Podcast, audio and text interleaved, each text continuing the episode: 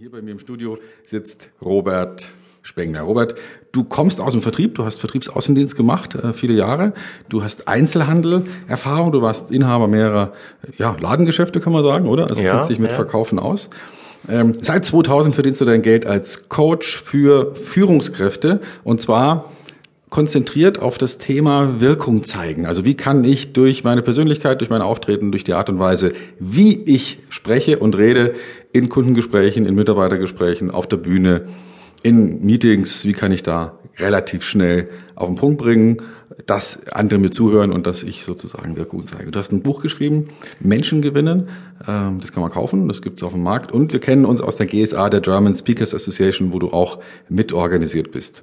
Ich freue mich, dass du da bist. Hallo Stefan, ganz meinerseits. Jetzt äh, lass uns gleich ins Thema einsteigen. Es gibt ja so Situationen, wo man äh, plötzlich was sagen muss. Ne? Also es kann natürlich im Kundengespräch sein, aber das könnte auch vielleicht in einem Vertriebsmeeting sein, wo man aufgerufen wird und jetzt was sagen soll, plötzlich, schnell.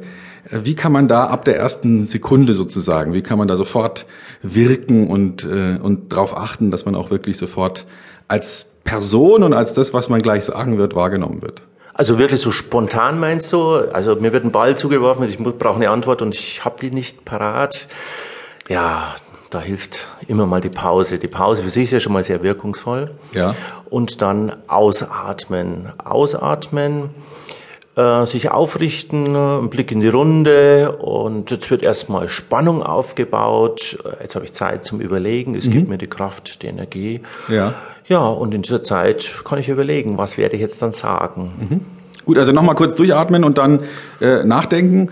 Okay, ja. Und, und möglicherweise also vor allem, äh, Stefan, vor allem ausatmen ist ganz wichtig. Ja, also dieses Durchatmen, das wird oft so ähm, mit Atmen in einen Topf geworfen, äh, sondern es ist wichtig, dieses Ausatmen.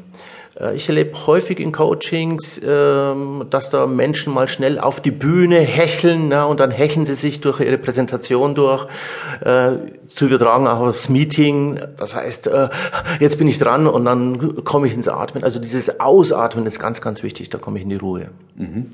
Gut. Ja, das, also das habe ich jetzt schon öfter mal gehört, dass man auch als Mensch ja, wenn man aufgeregt ist, in erster Linie einatmen und das Ausatmen dann, dann tatsächlich schnell vergisst.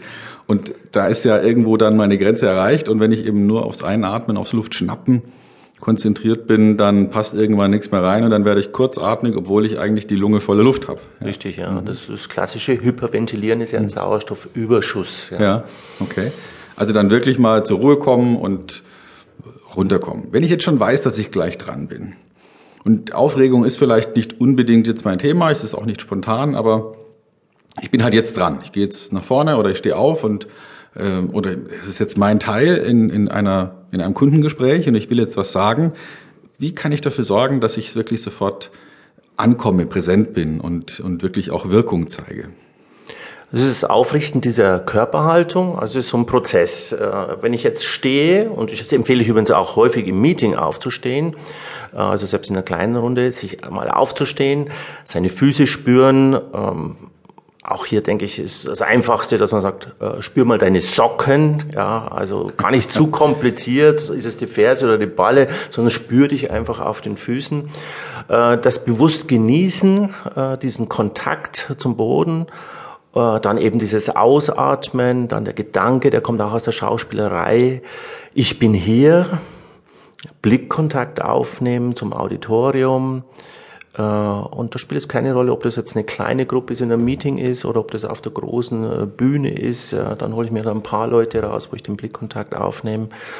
Und dann Jetzt haben wir ja die Situation, du sagst, ich weiß schon, dass ich dran bin. Dann kommt der erste Satz und der erste Satz, der ist auswendig gelernt. Ja, mhm. ich bin sonst kein Freund vom Auswendiglernen, aber wenn ich mich darauf vorbereiten kann, dann ist der erste Satz auswendig kennengelernt und dann gibt er mir Sicherheit, äh, ja und gleich starke Präsenz. Mhm. Also der allererste Satz, den ich sage, der ist auswendig gelernt und nicht irgendwie jetzt mal so spontan dahergesagt.